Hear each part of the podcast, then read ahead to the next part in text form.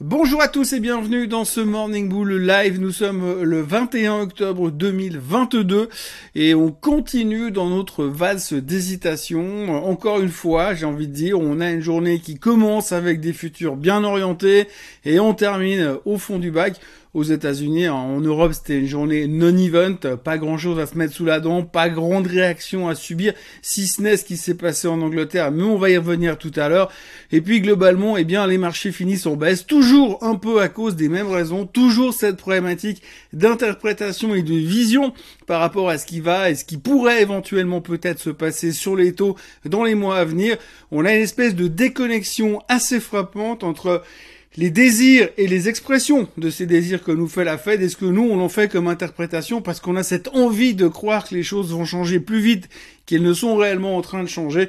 Et c'est ça qui fait qu'on a un énorme décalage. Un énorme décalage qui nous mène aussi à un marché qui ne va strictement nulle part, puisque même si on a des mouvements relativement importants ces derniers jours, eh bien, ce ne sont que des mouvements algorithmiques, ce ne sont que des mouvements de marché déclenchés par des machines. Il n'y a pas de décision claire et nette de la part des investisseurs. Il n'y a personne qui a vraiment envie de prendre une décision, une position, un investissement pour un petit peu plus que, allez, soyons fous, 24 heures.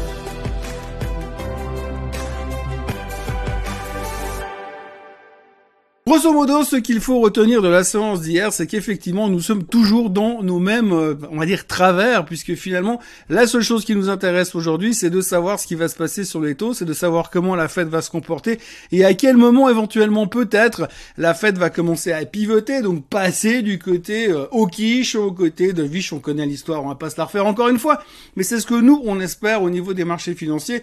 Et tant qu'on n'aura pas une vision claire par rapport à ça, tant qu'on n'aura pas une vision claire comme quoi l'inflation est en train de ralentir, on n'aura pas la possibilité de prendre une décision un peu plus durable.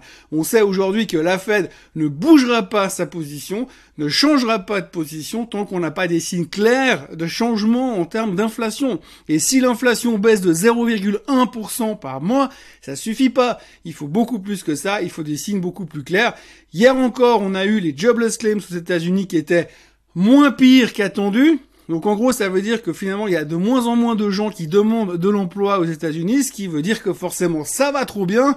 Et si ça va trop bien, ça va trop mal pour nous. Là-dessus, vous rajoutez encore une couche, vous avez des mecs de la fête qui viennent pour nous dire non, non, mais les gars, nous, on va continuer à monter les taux. Et moi, je vois, enfin, le gars qui a parlé de la Fed hier soir, le patron de la Fed, Réserve fédérale de Philadelphie, qui a dit, mais moi, je vois clairement les taux bien au-dessus de 4 pour la fin de l'année. Alors ça, c'est pas vraiment le truc qu'on avait envie d'entendre, puisque finalement, nous, on préférait qu'on soit gentil avec nous, qu'on nous parle gentiment au creux de l'oreille. Mais pour l'instant, eh bien, faut être franc, la Fed, eux, ils veulent continuer à monter les taux. On sait déjà qu'ils vont monter les taux encore au mois de novembre. Et là, on est en train de se dire, mais si au mois de décembre, ils nous font encore une jumbo rate du style 0,75, voire pire, 1%, ça nous montrait quasiment à 4 3 quarts sur les fêtes fun à la fin de l'année et ça on n'est pas prêt à le supporter. donc du coup hier soir on s'est de nouveau dégonflé. Il faut dire que du niveau des résultats trimestriels, tout le monde ne regardait qu'une chose, c'est les résultats de Tesla qui étaient mauvais, enfin mauvais. On en a parlé hier, mais grosso modo le titre perdait 7%. Euh, Monsieur Musk continue de faire parler de lui parce qu'il veut virer 75% du staff de Twitter. On est content quand même parce que finalement les analystes disent quand même que c'est rassurant que le management de Tesla pense à faire un share buyback. Je suis pas forcément convaincu que ce soit une garantie de qualité, euh, puisqu'effectivement, on a aussi appris hier que Snapchat va aussi faire un share buyback. Sauf que Snapchat, ils se sont pris 25% dans la gueule hier soir. Oui, c'est clair que je m'éloigne un petit peu du sujet des taux, mais c'est clair que si on regarde simplement ce qui s'est passé sur Tesla, le titre a perdu 7% parce qu'ils ont déçu au niveau des revenus. Et puis du coup, on dit oui, mais c'est pas grave parce que le management, il veut racheter, il veut faire un share buyback, donc c'est positif. Hier soir, donc Snap a aussi annoncé un share buyback, mais accessoirement, ils ont aussi annoncé des revenus, une croissance des revenus de 6%, ce qui est carrément merdique pour une société de croissance. Ils ont dit que le marché publicitaire, ça allait mal. Enfin, tout va mal chez Snap. Et puis, last but not least, ils ont annoncé qu'ils ne donneraient aucune guidance pour le reste de l'année. Ça veut dire que les mecs, ils savent pas du tout où ils vont, ils savent pas comment ils vont y aller, mais ils savent qu'ils vont droit dans le mur pour l'instant. Le titre a perdu 25% after close hier soir. Tout le secteur des réseaux sociaux se fait déglinguer. Metaverse, bon Twitter ils tiennent parce qu'ils sont en train de se faire acheter par un gars qui a un peu de pognon, soi-disant.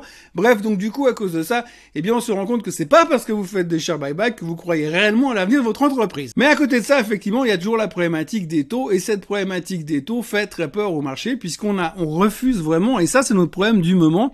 Je fais une toute petite parenthèse on refuse de croire que la Fed ne veut plus nous soutenir. La Fed veut voir l'inflation baisser et tant qu'ils n'auront pas de signe clair de ralentissement de l'inflation, il ne faut rien attendre du côté de la Fed. Mais nous, on continue à y croire. Chaque fois qu'ils en parlent plus, on se dit ah ils ont un peu parlé pendant 36 heures, ça veut dire que peut-être ils sont en train de changer d'avis. Mais non, pas du tout. Les mecs, ils sont complètement focus sur les deux prochains mois. Ils vont monter les taux en novembre, ils vont monter les, taux en décembre. Reste à savoir de combien ils vont les monter. S'ils veulent, ils pourraient les monter de 1% en novembre, de 1% en décembre. Comme ça, on a 5% sur les Fed Fund.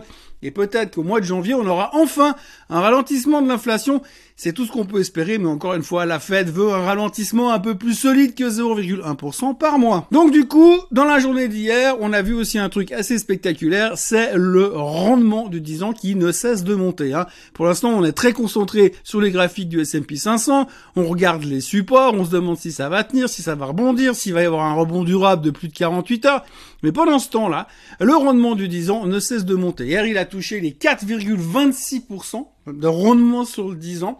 Donc ça veut dire que les gens s'attendent vraiment à des taux très élevés à la fin de l'année. Et donc ça continue dans cette direction. Quand vous avez le rendement du 10 ans qui monte, et eh ben forcément les gens commencent à se poser beaucoup de questions et ça fait peur à tout le monde. Ça fait également peur au sujet du marché immobilier. Le marché immobilier, on en a déjà parlé, eh bien, il va pas bien aux États-Unis. Hier, on a encore vu les ventes de maisons existantes aux États-Unis et ça ne va pas bien. On va pas revenir sur les chiffres, mais en gros, le marché est en train gentiment de baisser assez violemment. Par exemple, sur la Californie, on parle d'une baisse de 10% de la valorisation du marché, ce qui est relativement beaucoup pour un marché qui est très cher. Et si vous parlez, vous parlez un peu plus à l'intérieur du pays, eh bien, c'est pire que ça. Donc, ça va de moins en moins bien. Il est clair qu'aujourd'hui, quand on voit de nouveau les taux hypothécaires à 30 ans aux États-Unis, ils sont passés à 6,94 hier. Je vous laisse faire le calcul sur le prix d'une maison à 1 million. Ça calme un tout petit peu.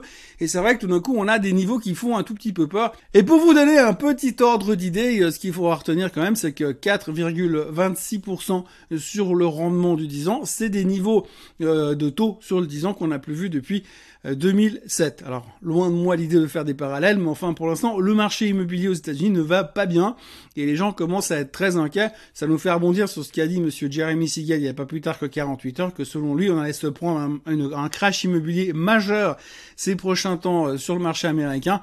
Et je suis pas sûr que ça aide le marché à tenir les supports. Puisque l'on parle de supports, et eh bien, si on regarde tout simplement très rapidement le, le chart du S&P 500, eh bien, on voit que pour l'instant, encore une fois, après ce rebond poussif qu'on a eu euh, ces derniers jours, eh bien, on voit que le S&P 500 est en train de repiquer de nouveau en direction des supports des 3585 qui correspondent à la moyenne mobile des 200 semaines.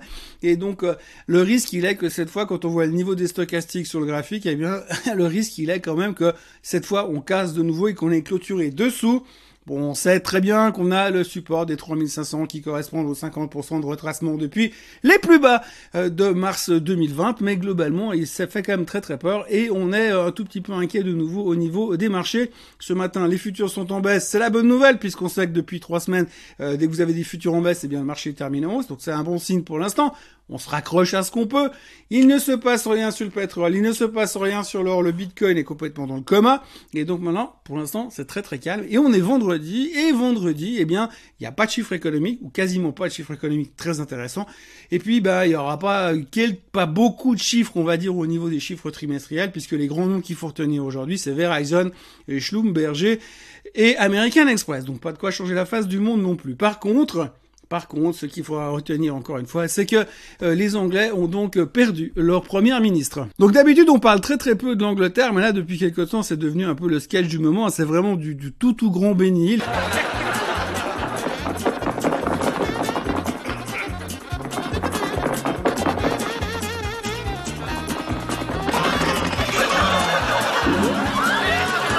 En tous les cas, quoi qu'il en soit, euh, Madame Truss a donc euh, démissionné hier, donc plus de Premier ministre en Angleterre. Euh, ils ont changé de ministre des Finances il y a une semaine. Ils ont changé de droit il y a quelques semaines en arrière. Donc c'est vraiment le coup de sac général en Angleterre. Et du coup, ben, le marché est plutôt content de voir que Madame Truss s'en va, puisqu'elle n'était pas super en odeur de sainteté ces derniers temps. Par contre, le gros problème, c'est qu'on ne sait pas qui va être le suivant. Alors on a deux, trois noms qui arrivent gentiment, mais le problème, c'est qu'il y a aussi le nom de Boris Johnson qui revient de nouveau sur le tableau. Enfin, à faute de grive, on mange des merdes, j'ai l'impression, j'ai envie de dire. Mais c'est vrai que pour l'instant, on est très inquiet sur ce qui pourrait quand même se passer en Angleterre. Et c'est vrai que ça devient un tout petit peu le Muppet Show, sans côté qu'il y a en plus des rumeurs comme quoi euh, Charles voudrait pas prendre le job de roi et que ce serait Williams qui viendrait derrière. Donc c'est un petit peu compliqué en ce moment en Angleterre. Alors il n'y a pas de quoi non plus paniquer pour l'instant sur les marchés, puisque finalement euh, le plan qui avait été mis en place a été annulé, donc finalement on revient à la case départ. On a quand même des, des, problématiques monstrueuses en termes d'inflation, puisqu'ils ont tapé 10,1 hier. Euh, donc ça fait un tout petit peu peur, il va falloir quand même agir. Donc il faudra quand même trouver quelqu'un qui est capable de redresser et de soutenir le pays dans ces périodes difficiles.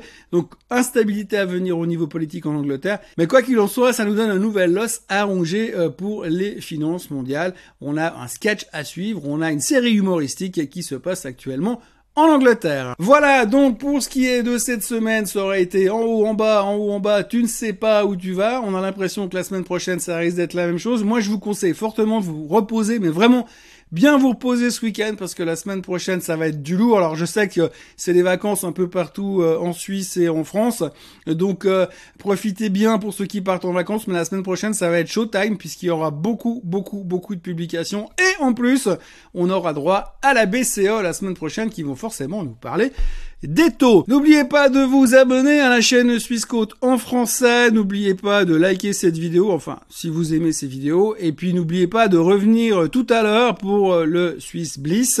Et puis, ensuite, on se retrouvera bien évidemment après le week-end, lundi matin, pour un nouveau Morning Bull Live.